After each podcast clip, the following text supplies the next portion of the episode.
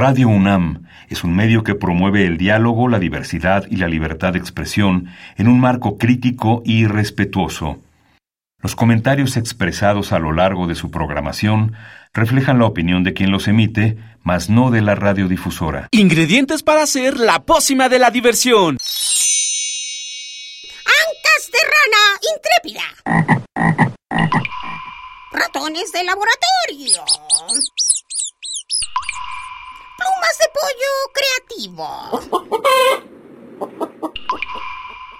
Mm, medio litro de carcajadas. Y listo. Revolvemos todo y decimos... ¡Hocus Pocus!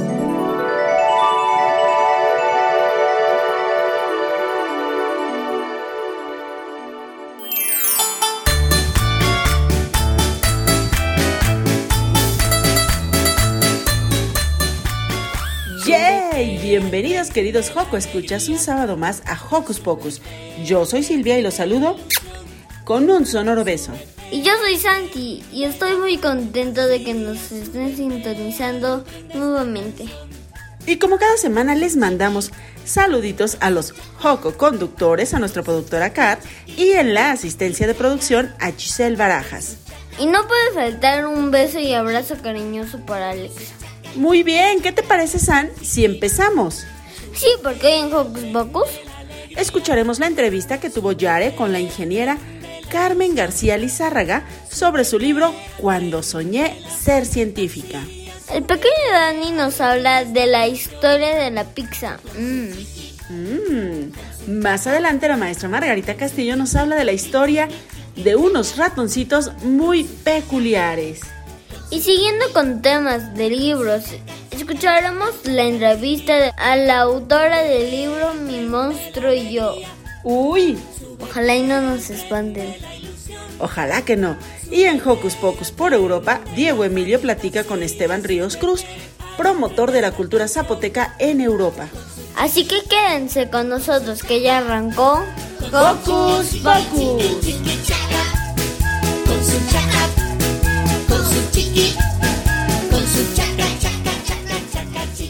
Que nos gusta saber de ti síguenos a través de nuestras redes sociales. Puedes hacerlo desde tu compu, tablet o celular con ayuda de tu mami o papi. Facebookea con nosotros, búscanos como Hocus Pocus Unam, regálanos un like, comenta nuestras publicaciones y mándanos tus sugerencias musicales. Pero si lo tuyo son las frases cortas, búscanos en Twitter como arroba hocus pocus-unam. Síguenos y pícale el corazoncito. Y para estar esta mañanita contentos pero muy relajados, escucharemos a nuestros amigos de Vibra Mucha. Esto es mi vampiro amarillo.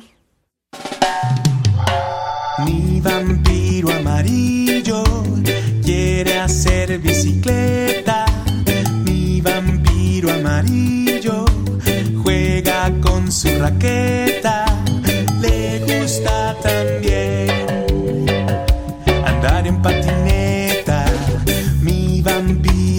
Amarillo quiere jugar al valero. Mi vampiro amarillo juega lanzando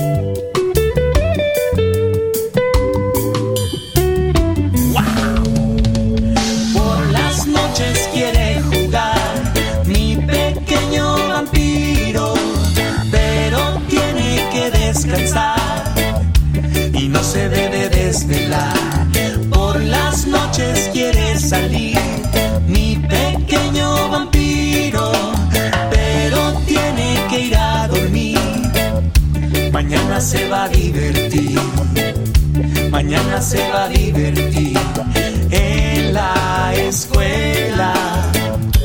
Se va a divertir en la escuela se va a divertir, se va a divertir, se va a divertir.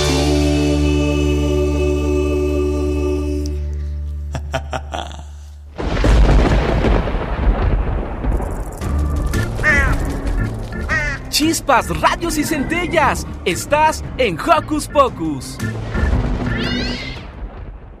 Cuando somos niñas y niños, tenemos sueños que queremos alcanzar pese a que haya obstáculos. Esto fue lo que le pasó a Carmen García Lizárraga, y de ello nació un libro. Escuchemos todos los detalles en la entrevista.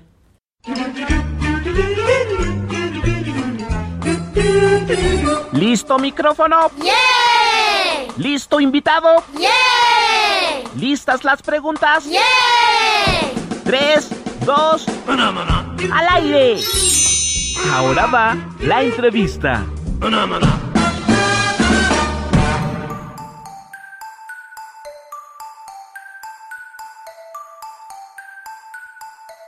Bienvenidos queridos Joco Escucha, soy Yare. Hoy entrevistaremos a Carmen García Lizárraga, quien es ingeniera y escritora de un libro llamado Cuando soñé ser científica. Bienvenida Carmen a los micrófonos de Hocus Pocus.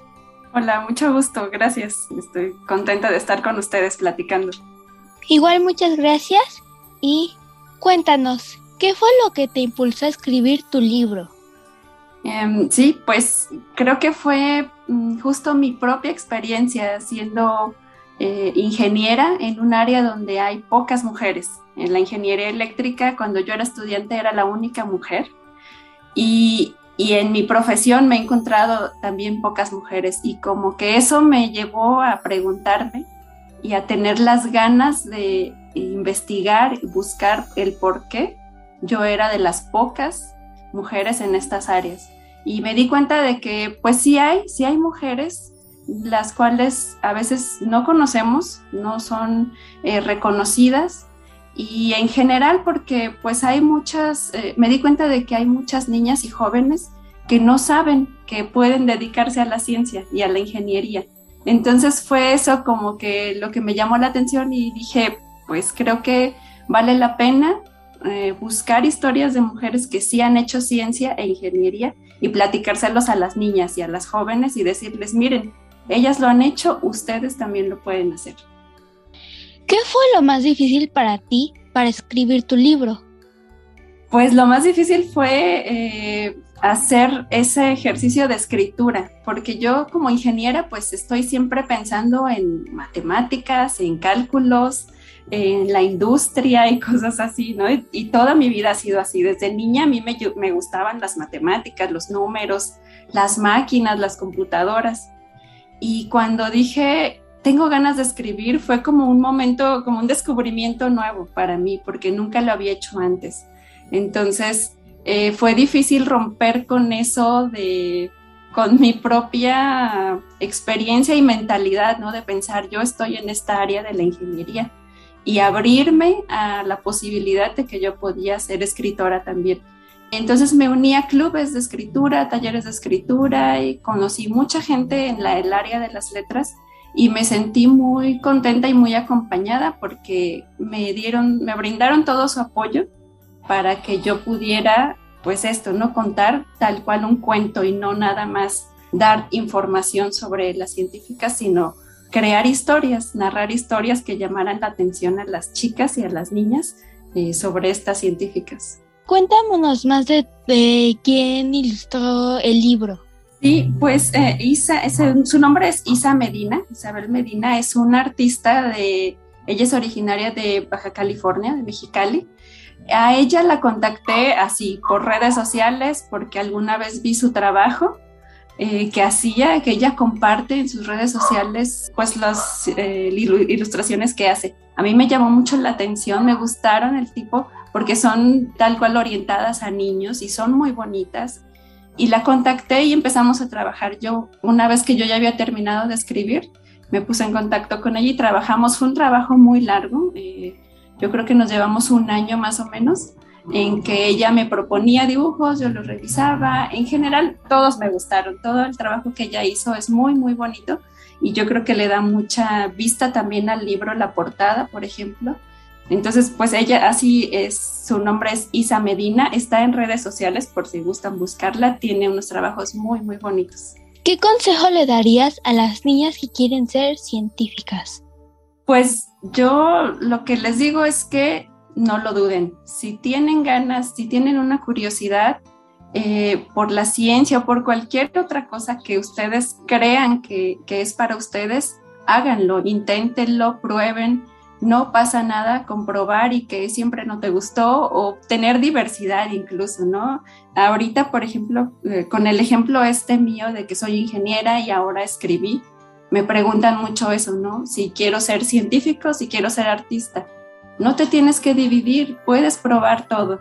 Y ese consejo siempre les doy, ¿no? Vayan y prueben, acérquense a las personas indicadas, a quien les dé la confianza para hacer lo que a ustedes les gusta y pregunten. Yo creo que eh, espacios también como este en el que se habla con, mm, personas de su edad y que pueden acercarse a nosotros a preguntarnos, está padrísimo, porque pues justo es eso. Todas las dudas que tengan, acérquense, pregúntenlas y prueben. No, no hay límites, pueden ser científicas, pueden ser escritoras, pueden ser lo que sea. Háblanos de tu experiencia más memorable relacionada con la ciencia o la ingeniería. Pues ay, he tenido en mi carrera ya bastantes eh, experiencias muy bonitas. La mayoría, yo estoy en el área de investigación, pero también tengo mucho eh, trabajo que tengo que hacer en mi industria, en plantas. Entonces, eh, durante muchos años he viajado, he viajado mucho a centrales donde se genera la energía eléctrica, por ejemplo, y esas han sido experiencias pues maravillosas para mí porque precisamente yo recuerdo cuando estaba en la preparatoria que tuve una visita a una central que genera energía eléctrica a partir del movimiento del agua, una central hidroeléctrica, y fue ahí donde me enamoré de la ingeniería eléctrica. Ahora, como profesionista, he tenido la oportunidad de ir a esas plantas de generación, pero ya trabajando, ya siendo yo ingeniera y acompañando a las personas que trabajan ahí a mejorar eh, la producción de su energía, ¿no? Entonces, esas son de las cosas más bonitas que justo encontrarme con mi fuente de motivación es ahora en lo que yo trabajo. ¿Tienes pensado escribir algún otro libro? Mm, Pues de momento no tengo algún proyecto en puerta. Sí me gustaría, ya me gustó mucho esta tarea de escribir. Y lo que sobre todo he estado disfrutando mucho es la labor de eh, estar en contacto con las niñas y las jóvenes y ayudarlas a encontrar esta pasión por la ciencia. Más bien a que yo sé que la tienen, a que no la pierdan. Entonces, eh, estoy creo que ahorita un poquito más enfocada a eso. Aparte del libro, he estado en diferentes eventos, he organizado talleres para niñas que hagan, por ejemplo, circuitos electrónicos, ¿no? He estado en eventos también donde se tienen estas pláticas con niñas y jóvenes acerca de mi propia experiencia en la ingeniería. Entonces, ahorita eso es lo que, lo que me gusta hacer y lo que yo creo que sí es seguro que voy a seguir haciendo un libro, ojalá, ojalá que en los próximos años también surja algo nuevo. Y cuéntanos, ¿dónde podríamos, si queremos leer el libro, dónde lo podríamos conseguir? El libro actualmente es nada más, está, se encuentra en formato físico y se puede conseguir directamente con la editorial que lo editó. La editorial se llama Libro Objeto. Ellos tienen una página en internet que es libroobjeto.com. Directamente en la página de ellos, en su sección de tienda, se puede ordenar o escribiéndoles a cualquiera de sus redes sociales. Ellos tienen redes sociales en Facebook, Instagram. Si les mandan un mensajito, les responden y les mandan el libro a su casa. Si algún juego que escucha está interesado en conocer más de tu trabajo, ¿tienes alguna red social donde puedan conectarse? Sí, claro, yo eh, tengo abierta mi red en Instagram, es garlis.carmen. Ahí eh, trato de compartir un poquito de lo que hago en mi trabajo, un poquito del libro y también de estas actividades que hago como de divulgación y de promoción de las vocaciones científicas. ¿Nos podrías repetir tu cuenta? Claro, es garlis de García Lizárraga punto Carmen, garlis.carmen, así me encuentran en Instagram. Muchas gracias por estar aquí en Hocus Pocus y por contarnos lo sobre el libro que se ve muy interesante. Muchas gracias a ustedes por esta plática. Espero que puedan leer el libro y cualquier cosa me pueden contactar. Yo estoy, estaré feliz de contestar cualquier pregunta que tengan. Gracias a ti y seguimos con Hocus Pocus.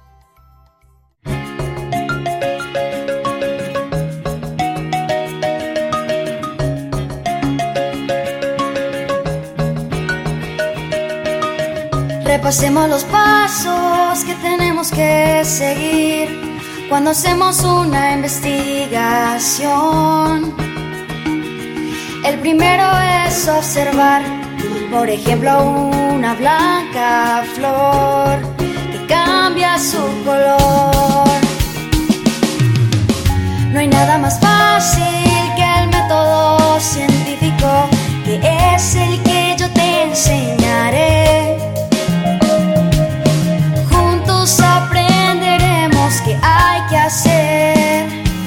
Si sigues el orden que yo te mostraré, desarrollar la hipótesis, el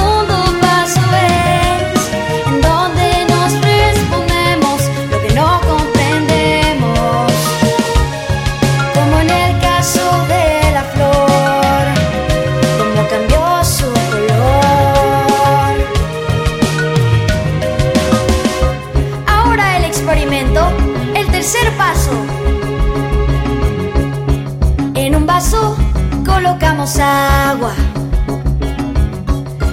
y al agua tinte rojo vegetal. Por último, la flor. Espera y te sorprenderás. El siguiente paso es anotar los resultados de los que observamos que pasó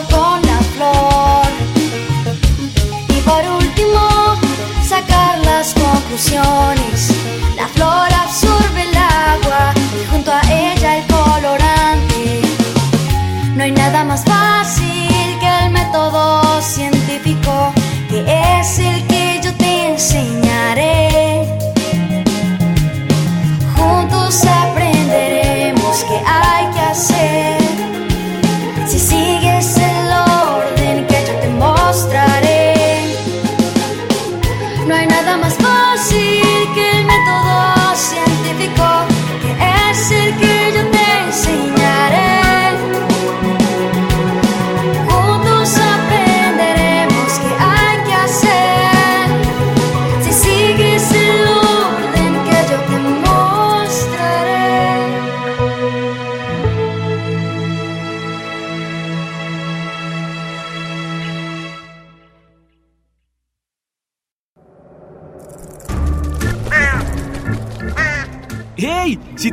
Navegar por las redes sociales, síguenos en Facebook y danos un like.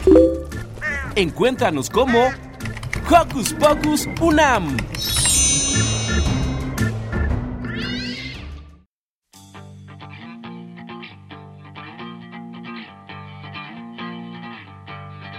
Ya estoy harto, mamá, que no me dejen salir. Todo el día encerrado, ya no quiero estar aquí.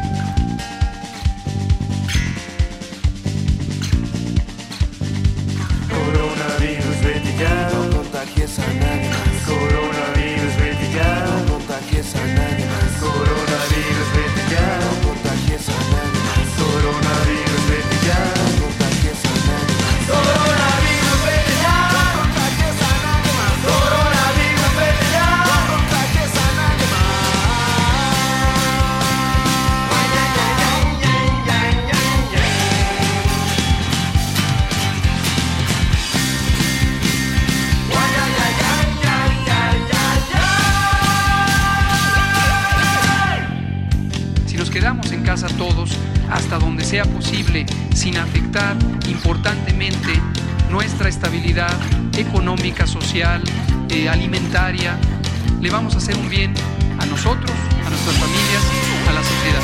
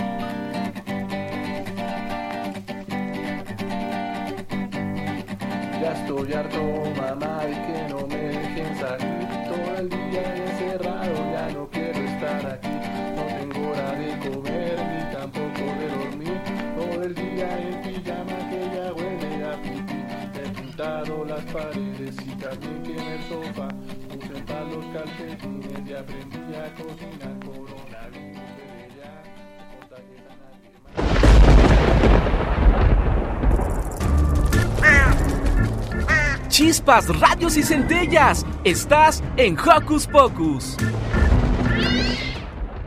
Seguimos en Hocus Pocus y para los que nos encanta la pizza, escuchamos la nota de Dani. Les va a encantar o por lo menos abrir el apetito, escuchemos.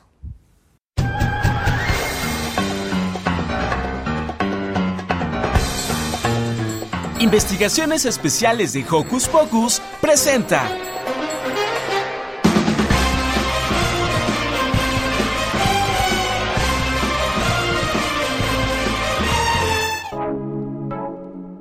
Hola a todos los cocuscuchas. Soy Daniel y soy un fanático de la pizza. Mmm, deliciosa pizza. Me gusta tanto que quise saber más sobre ella. ¿Qué les parece si les cuento un poquillo? El inventor de la pizza fue el italiano Rafael Esposito, que vivía en la ciudad de Nápoles, de Italia, y la inventó en 1889. Y la pizzería de Espositos todavía existe. Se llama Brandy. En una visita de los reyes Humberto I y la reina Margarita de Saboya, Esposito quiso inventar un platillo con todos los colores de la bandera de Italia. Así que le puso a un pan plano rojo del tomate, queso mozzarella para tener el blanco y albahaca para el verde. Y le puso pizza margarita, pizza margarita, para que Esposito pudiera tener todos estos ingredientes. También hay una historia y bastante antigua. En Italia se preparaba pan ácimo, que se usaba en el antiguo Egipto y en Babilonia. Los persas cocinaban pan sobre sus escudos de batalla y fueron los primeros a los que se les ocurrió ponerle queso. Eso ocurrió en el siglo VI Cristo. Los romanos no tardaron en añadirle toda clase de elementos. Aceite, hierbas, miel, frutos silvestres y muchas cosas más. Pero el jitomate no lo pudieron poner sino hasta que encontraran América en el siglo XVI. Siglo XVI. Pues este fruta era solo de este continente. Así que cuando comas una deliciosa pizza, recuerda cuánta historia tenían. No olvides cuidarte y les mando un gran abrazo. ¡Chao!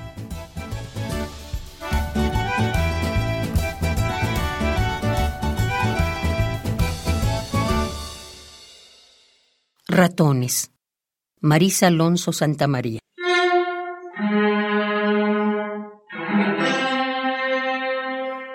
Dentro de su ratonera, dos ratones revoltosos ven al gato adormilado que está cerrando los ojos.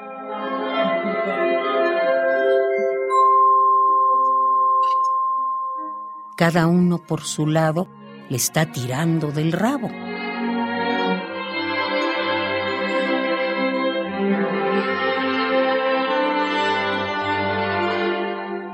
El gato se ha dado cuenta, pero se hace el despistado.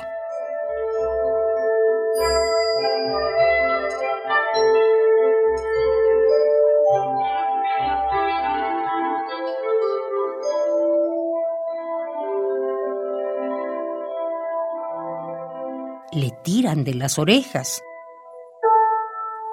Le dan pequeños mordiscos.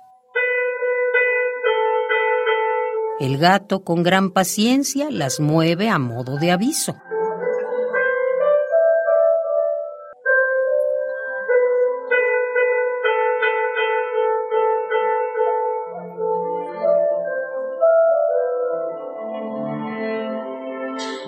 Le han cogido los bigotes. Le están haciendo cosquillas.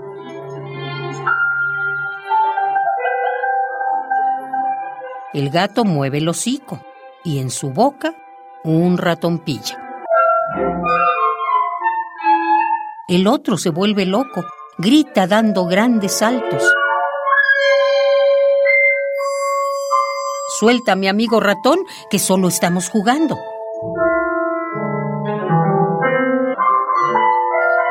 El gato, de buen humor, riéndose a carcajadas, saca al ratón de su boca. Después le sopla a la cara.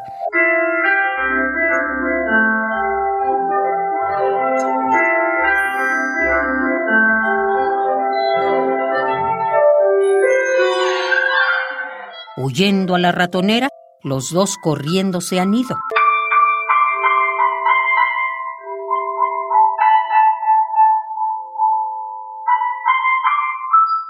El gato cierra los ojos y se duerme divertido.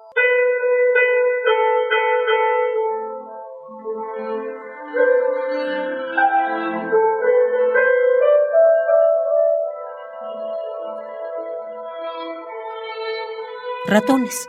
María Alonso Santa María.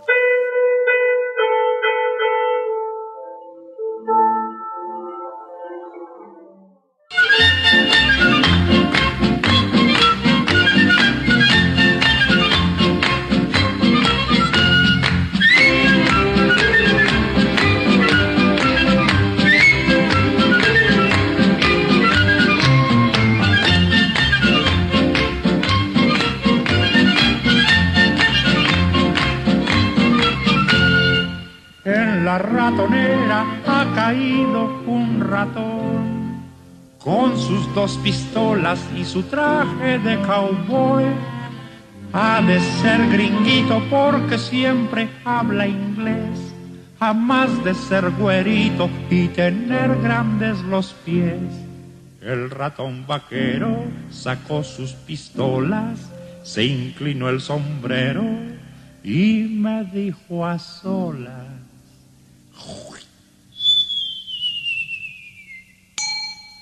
What the heck is this house for a manly cowboy mouse? I'll let you let me out and don't touch me like a trout. Con que sí, ya se ve que no estás a gusto allí y aunque hables inglés, no te dejaré salir.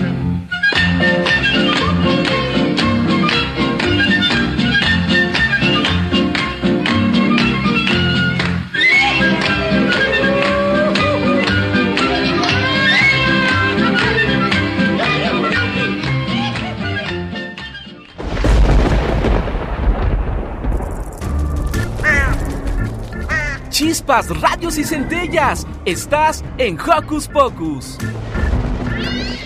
Los pequeños de casa solemos inventar monstruos, pero no todos son malos o nos asustan. Por eso te recomendamos mi monstruo y yo. Conozcamos más de este libro en la entrevista.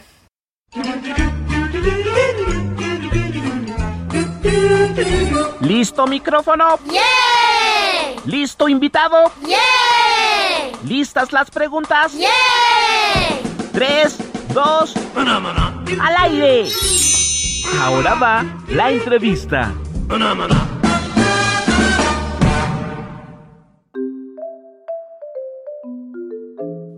Pues bien, Joco Escuchas, hoy estamos muy contentos porque tenemos en la entrevista a Valentina Toro. Ella nos va a platicar de un libro que, bueno, a mí me encantó, que se llama Mi monstruo y yo. Está con nosotros, además de Valentina. Buen día, Valentina. Buenos días. Y también está nuestra querida Yare. Hola, Yare. Hola, Joco Escuchas. Pues bien, vale. Para empezar, nos gustaría que le platiques a todos los Joco Escuchas quién es Valentina Toro.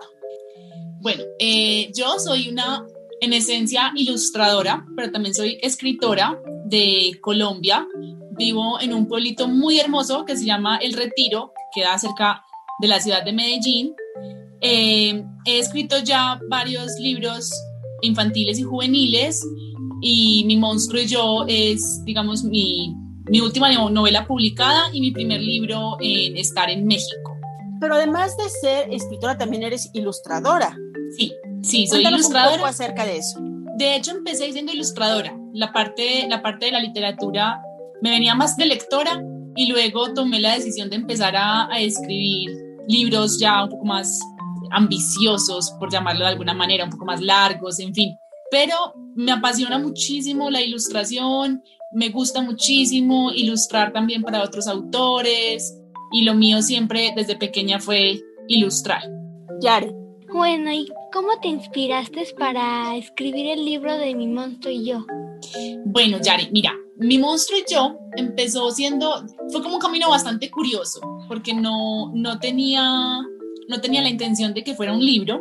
En un principio iba a ser más como un ejercicio terapéutico, algo que yo estaba haciendo para mí, porque quería hacer eh, algo como una especie de exploración de mi infancia, de recordar la niña que fui, de recordar eh, esos momentos un poco, algunos graciosos, otros un poco críticos, eh, algunos miedos que tenía de la infancia. Y entre todos ellos descubrí que había algo en común y era como un sentimiento de soledad, pero no soledad como algo malo, como algo triste o terrible, sino una soledad que era como más o menos una presencia, como una oportunidad que yo tenía para, para estar conmigo misma, para hablar conmigo misma, para entenderme, para hacerme preguntas. Y, y fue así como entendí que lo que estaba haciendo era contando una historia y terminó siendo pues el libro que, que hoy tienes en tus manos.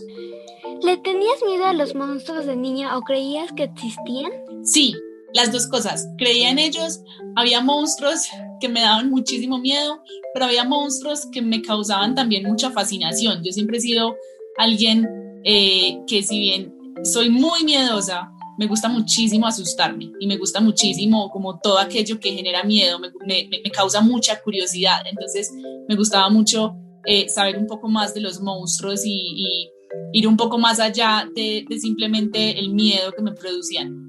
¿Te sentías sola, eh, como dice en el libro, que la niña se sentía en soledad?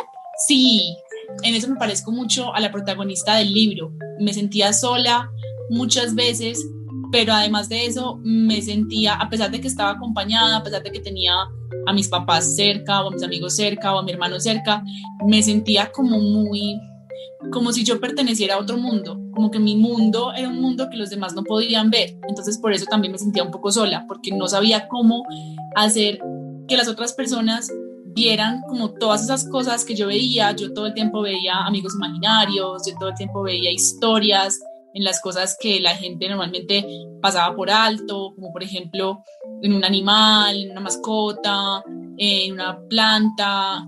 Yo era una niña como con una imaginación muy, muy, muy amplia y eso me hacía sentir un poco sola porque no sabía cómo compartir eso con otras personas.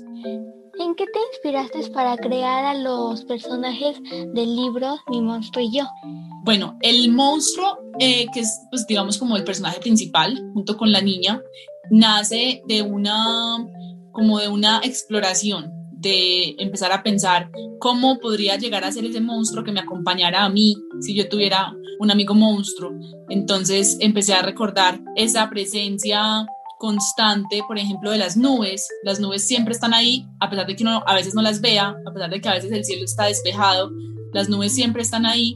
Y a mí me gustaba mucho ver las nubes y buscarles formas a las nubes. Y también me asustaban muchísimo las nubes cuando eran, cuando eran nubes negras de tormenta. Entonces me parecieron como la, la inspiración perfecta para crear a este monstruo y por eso en algún momento se dice que el monstruo está hecho de nubes y que a veces truenan y que a veces es esponjoso, porque es como esa nube que siempre está, que es una presencia constante. Los demás niños, por ejemplo, fueron inspirados en niños con los que yo tuve amistades en la infancia. Eh, algunos son mezcla de varios, otros están claramente inspirados en uno solo, en mis amigos o en mis compañeros de, de la escuela o en mis primos, en fin. Entonces, ¿este monstruo es amigable? Sí, absolutamente. Este es un monstruo que no da miedo. De hecho, es un monstruo que se asusta, que se asusta fácilmente y que por eso cuando se asusta a veces se infla y crece un montón y asusta también a la niña porque se vuelve un, un monstruo gigante, pero es porque le tiene miedo a las mismas cosas que le tiene miedo la niña, como por ejemplo a, a un grupo de niñas o a subirse a un árbol o a quedarse encerrado en alguna parte o temores que, que son muy comunes a todos los niños y este monstruo de cierta forma acompaña a la niña entonces, en todos esos miedos, entonces pues él también a veces se asusta. Este monstruo también vive en la soledad como dice el libro, ¿no? Este monstruo es más, más que todo es como una representación de esa soledad. O sea, si la soledad fuera un personaje, sería este monstruo. Que la soledad no tiene por qué ser algo malo, sino todo lo contrario. La soledad puede ser algo muy divertido en donde podemos encontrarnos con nosotros mismos, en donde podemos eh, establecer una relación con nosotros mismos. Y ahí es donde entra este monstruo. Ese monstruo solamente está cuando la niña está sola. Entonces, qué divertido sería si cuando nosotros estuviéramos solos, pues tuviéramos semejante amigo a nuestro lado. Muy bien. Muchísimas gracias, Yare. Valentina, cuéntanos un poquito, porque bueno, lo que nos deja ver toda esta historia de mi monstruo y yo es que los niños, las niñas, pues podemos encontrarnos a nosotros mismos dentro de esos miedos, dentro, dentro de esa, digamos, soledad. A veces pensamos que sentirnos solos o que tener un poco de miedo es muy malo, pero justamente mi monstruo y yo nos dice que no, que no hay nada de malo sentir estas cosas porque nos puede llevar a, como tú bien lo dijiste ahorita en la conversación con Yare, a conocernos a nosotros mismos, a estar con nosotros mismos, a querernos a nosotros, a tener una autoestima más sana y quizá más adelante lograr conocer a otros como nosotros, ¿no? Más afines y estar más seguros de nosotros. ¿Cuáles son los comentarios, lo que te han dicho los niños que han leído, cómo han recibido esta historia de mi monstruo y yo? Mira, ha sido algo supremamente bonito porque yo creo que este, este personaje, este monstruo, ha sido la oportunidad para que muchos niños digan, yo también me siento así, yo también me he sentido así en algún momento, a mí también me da miedo esto. Y en la, en la medida en que los niños van poniéndole palabras a sus sentimientos, porque a veces es muy difícil poner en palabras las cosas que uno siente, eh, son capaces de sentirse menos solos y son capaces de entender también la soledad de otros niños, porque la soledad tiene en común esa característica y es que todos pensamos que somos los únicos que nos sentimos solos y luego vemos hacia afuera y absolutamente todos nos sentimos solos y todos estamos ahí. Entonces, este libro yo creo que ha sido, su, su misión más importante ha sido esa, ha sido que los niños entiendan y sobre todo los adultos también, porque han habido muchísimos adultos que han leído este libro y que, y que han entendido cosas de su infancia y que se han reconciliado con su infancia. Y yo creo que la misión de este libro ha sido esa, entender que la soledad nos es común a todos, pero qué diferente sería eso si todos tuviéramos el valor de decir, es que me siento solo, o es que tengo miedo de esto, o es que, es que, es que me dan miedo los grupos de niños, o me da miedo el juego con la pelota, o me da miedo ir al baño solo, o en fin, cosas que no nos atrevemos a decir porque pensamos que son malas, porque pensamos que no está bien tener miedo, que no deberíamos tener miedo, que deberíamos ser niños valientes, y nos vamos quedando en esa soledad.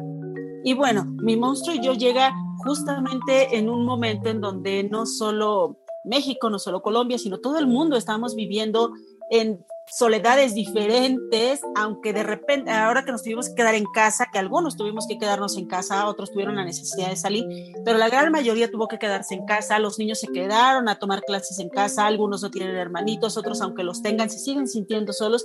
Entonces mi monstruo yo llega como en un momento maravilloso, digamos, porque nos permite explorar eso que estamos sintiendo, eso que tú ya dijiste, que a veces creemos que somos los únicos niños, las únicas niñas que nos sentimos solos y no, en todos los tiempos ha sido de esta manera y en esta en particular creo que mi monstruo y yo llego también para rescatar, para enseñarnos algo más dentro de esta pandemia que estamos viviendo en el mundo entero. ¿Cómo han sido las presentaciones en el caso de viviendo de esta manera? Porque bueno, no las puedes hacer como las hacías antes, Valentina. ¿Cómo ha sido el contacto que has tenido con la gente para decirles, miren, aquí está mi pequeño, mi monstruo y yo y quiero presentárselos? Ha sido un aprendizaje porque, como tú bien lo dices, no se, no se pudo mostrar como estábamos acostumbrados cuando los niños hacían fila para que yo les firmara sus libros, entonces yo les hacía un dibujo y entonces conversaba con ellos y los conocía. Todo esto ha sido muy distinto, pero siento también que ha existido una complicidad muy grande entre los niños y yo a través de este libro, porque ha sido este libro también como la oportunidad de que ellos se acerquen a mí ya sea a través de las redes sociales, ya sea a través de un correo electrónico, a través de cartas incluso, a través de sus padres que me buscan. Y eso ha permitido que, claro, no existe ese tumulto de personas que normalmente están en una presentación, que a veces son tantas que es imposible conocerlos a todos, que es imposible hablar con todos. Y de la virtualidad, yo pienso que he podido dedicarle un momento a cada lector, he podido dedicarle una palabra a cada lector he podido acercarme de verdad y, responder mensajes y responder dudas y, y, preguntas y comentarios y todo de cada lector. Entonces también creo que esto ha sido una oportunidad bastante importante.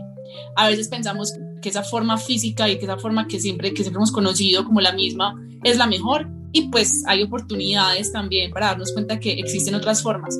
Ha sido muy bonito, por ejemplo, recibir mensajes a través de mi Instagram a través de mis redes sociales de los mismos niños que me cuentan y me dicen, me leí tu libro, me gustó esto, me dio mucha risa esto, lloré con esto, yo también me he sentido en algún momento como se sintió la niña en este punto, me mandan fotos, me mandan videos, ha sido maravilloso, la verdad. Después de publicar Mi monstruo y yo, ¿qué otro libro estás por presentar? Bueno, en este momento estoy terminando un libro nuevo, estoy justamente esta semana terminando de ponerle el título a un libro nuevo que esperamos esté para publicar en octubre más o menos. Y es una historia que no se parece en nada a mi monstruo y yo, pero que también pues estará dirigido a los mismos lectores de mi monstruo y yo. Valentina, pues nosotros hemos estado encantadas con esta conversación. Nos gusta que nos platiques de esta experiencia, de esa niña que fuiste y que podemos descubrir a través de estas letras. Yare. ¿Nos quieres invitar a leer Mi monstruo y yo? Claro que sí. Los invito a que descubran este libro, a que se dejen enamorar de este monstruo, que es un monstruo bastante particular, bastante diferente a todos los monstruos a los que estábamos acostumbrados y que se den esa oportunidad de leer una historia que sé que les va a gustar mucho, que sé que los, los va a hacer sentir muy identificados y dense la oportunidad de leerlo en compañía de otros. Dense la oportunidad de leerlo con sus padres, con sus amigos, de compartirlo con las personas que más quieren, porque definitivamente es un libro que es importante que lo leamos entre todos y que, y que lo hablemos, que lo conversemos entre todos. Pues muchísimas gracias Valentina Toro, por supuesto. Recuerden leer Mi monstruo y yo de Planeta Junior. Y pues aquí estamos para cuando saques el próximo y para que vengas a compartir con nosotros en cuanto sea posible. Te esperamos en la cabina de Radio UNAM aquí en Hocus Pocus. Muchísimas, muchísimas gracias. Esperemos que nos podamos ver muy pronto. Muchas gracias Valentina por compartirnos tu libro Mi monstruo y yo. Gracias a ti, Yare, por todas tus preguntas. Verte de nuevo. Muchísimas gracias. Así será. ¿Y qué te parece, Valentina? Si para despedirnos nos recomiendas una canción que escuchen los niños en Colombia, que les guste mucho a los niños en Colombia. Ay, Dios. Em, hmm, qué difícil. Una canción que les guste mucho a los niños en Colombia. Mm, ay. O que tú escuchabas cuando eras niña. Bueno, esa puede estar, esa puede estar un poco más fácil. A mí me encantaban, me encantaban las canciones de, me encantaban las canciones de, no sé si conocen, hay un, hay un poeta colombiano muy, muy famoso que se llama Rafael Pombo. No sé si, si en México lo conozcan. Tiene unos poemas muy bonitos y en Colombia lo que hacíamos muchas veces era que los musicalizábamos y había bandas que les hacían canciones eran canciones hermosas, las pueden buscar. Hay uno que se llama Rin Rin Renacuajo, hay otro que se llama Mi Ringa, Mi Ronga, La Gata Candonga. eran canciones súper divertidas porque además de eso eran como casi que trabalenguas. Eran unos poemas súper difíciles de decir. Se las recomiendo, las pueden buscar, son canciones súper divertidas. ¿Y cuál quieres que escuchemos aquí en Hocus Pocus? Me encantaría que escucharan Mi Ringa, Mi Ronga, La Gata Candonga. Pues nos quedamos con Mi Ringa, Mi Ronga y gracias nuevamente, Valentina. Muchísimas Adiós. gracias. Adiós. Adiós, que estén muy bien.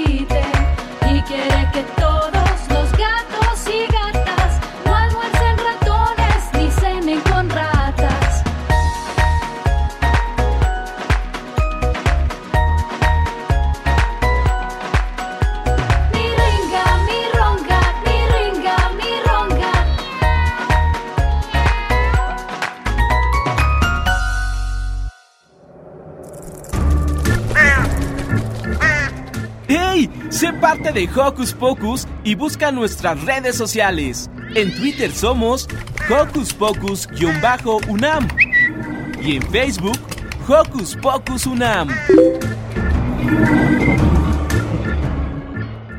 Y antes de despedirnos, les presentamos la plática que tuvo Diego Emilio con Esteban Ríos Cruz, poeta zapoteca, sobre la difusión de la cultura zapoteca en Europa. Escuchemos.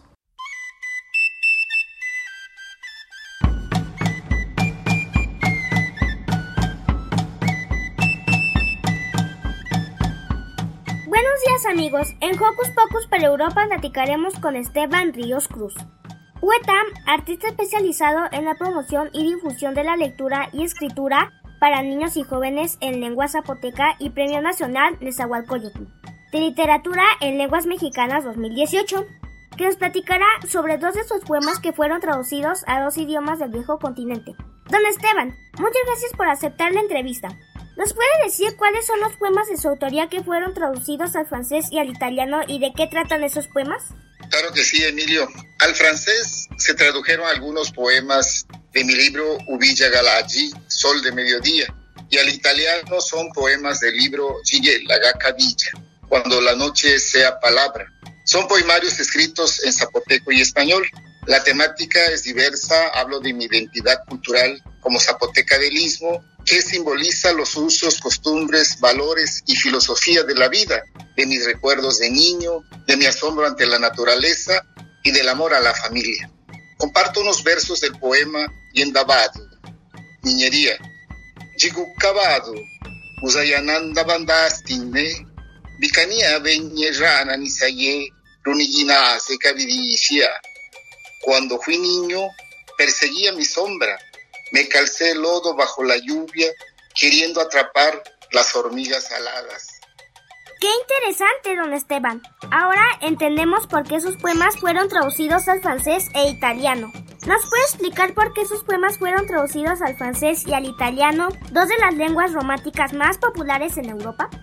En los dos casos fue porque era becario del Sistema Nacional de Creadores de Arte del FONCA, en la disciplina de letras en lenguas indígenas en poesía, y mis textos fueron seleccionados dentro del programa de traducción a las lenguas extranjeras. La traducción al francés es una antología de cuatro poetas oaxaqueños titulada Voces y Luces de la Montaña. Estuvo a cargo de María Agnès Palaisi Robert de la Universidad de Toulouse, que es profesora en literatura latinoamericana. Y en cuanto a la traducción al italiano, fue del poeta Emilio Coco, que incluyó mis poemas en dos antologías dedicadas a la literatura mexicana, La Palabra Antigua, Poesía Indígena Mexicana Contemporánea, de la palabra antigua a la palabra nueva, 22 poetas mexicanos de hoy. He ahí el mérito de sus poemas, ya que fueron elegidos entre muchas creaciones del Sistema Nacional de Creadores del Arte del FONCA. ¿En qué lugares fueron leídos sus poemas y cuál fue la impresión de los europeos? Mira, la antología Voces y Luces de la Montaña, cuatro poetas contemporáneos de Oaxaca, fue presentada en la Universidad de Toulouse por la profesora María Anes Palais Robert, teniendo una excelente aceptación por parte de académicos, estudiantes y lectores de poesía en general. La obra está editada de manera trilingüe, en el caso de mis poemas es en zapoteco, francés y español. Las dos antologías traducidas al italiano por el poeta Emilio Coco se dieron a conocer en las universidades de Italia, donde el traductor y editor es ampliamente reconocido y premiado por sus obras poéticas y narrativas, así como por sus traducciones al italiano de diversos poetas de un gran número de países de Europa y América, destacando su labor en la literatura mexicana. ¡Wow! Todo un logro y una satisfacción que sus creaciones literarias se hayan dado a conocer en instituciones de educación superior del viejo continente. También es un logro para los mexicanos que nuestros autores se den a conocer en otras partes del mundo. Enhorabuena, don Esteban. Platíquenos un poco sobre sus textos más premiados en su carrera. Por supuesto, en 2012 se me otorgó el premio de poesía en creación literaria en lengua zapoteca por el Centro de las Artes de San Agustín, Etla, Oaxaca, por mi poema Callidilla, Zavilovi, unas palabras al viento. En 2014 fui galardonado con el Premio de Literaturas Indígenas de América de la FIL de Guadalajara, un reconocimiento de mi trayectoria literaria como poeta en una de las 68 lenguas originarias de México, que es el zapoteco diyazá. y en 2018 me fue entregado el Premio Nacional Nezahualcóyotl de Literatura en Lenguas Mexicanas por mi poemario Cayichu Gendarieda Las Espigas de la Memoria, en el Palacio de Bellas Artes, por la Secretaría de Cultura a través de la Dirección General de Culturas Populares, Indígenas y Urbanas. ¡Oh! Toda una trayectoria de éxitos de un autor tan creativo como usted. ¡Qué orgullo para su estado y nuestro país! Por último, ¿podría enviar un saludo para Hocus Pocus? Con mucho gusto. Lo haré en zapoteco primero y después en español. Giratu diushina yechestine, nizanda gabelatunga, laganashi yenda navani, nino logichi la yugi, lagakabini, miriola ajiguni, yenda bizana, negenda bichi, negirabini, skarupe, usigadenu, tigenda rujiji, tigenda rigiji, giraka nino gasalano, yanaji, gizi, nejitisi. En español sería, reciban un saludo festivo de mi parte. Lo que puedo decirles es, amemos la vida que nos rodea en este planeta. Seamos personas que cultiven la hermandad sin distinción de ningún tipo. Es hermoso que podamos regalarnos una sonrisa y un abrazo con quienes convivimos el día de hoy, mañana y siempre. Don Esteban, muchas gracias por su tiempo. Nuevamente, muchas felicidades por sus logros. Para Hocus Pocus, Diego Emilio.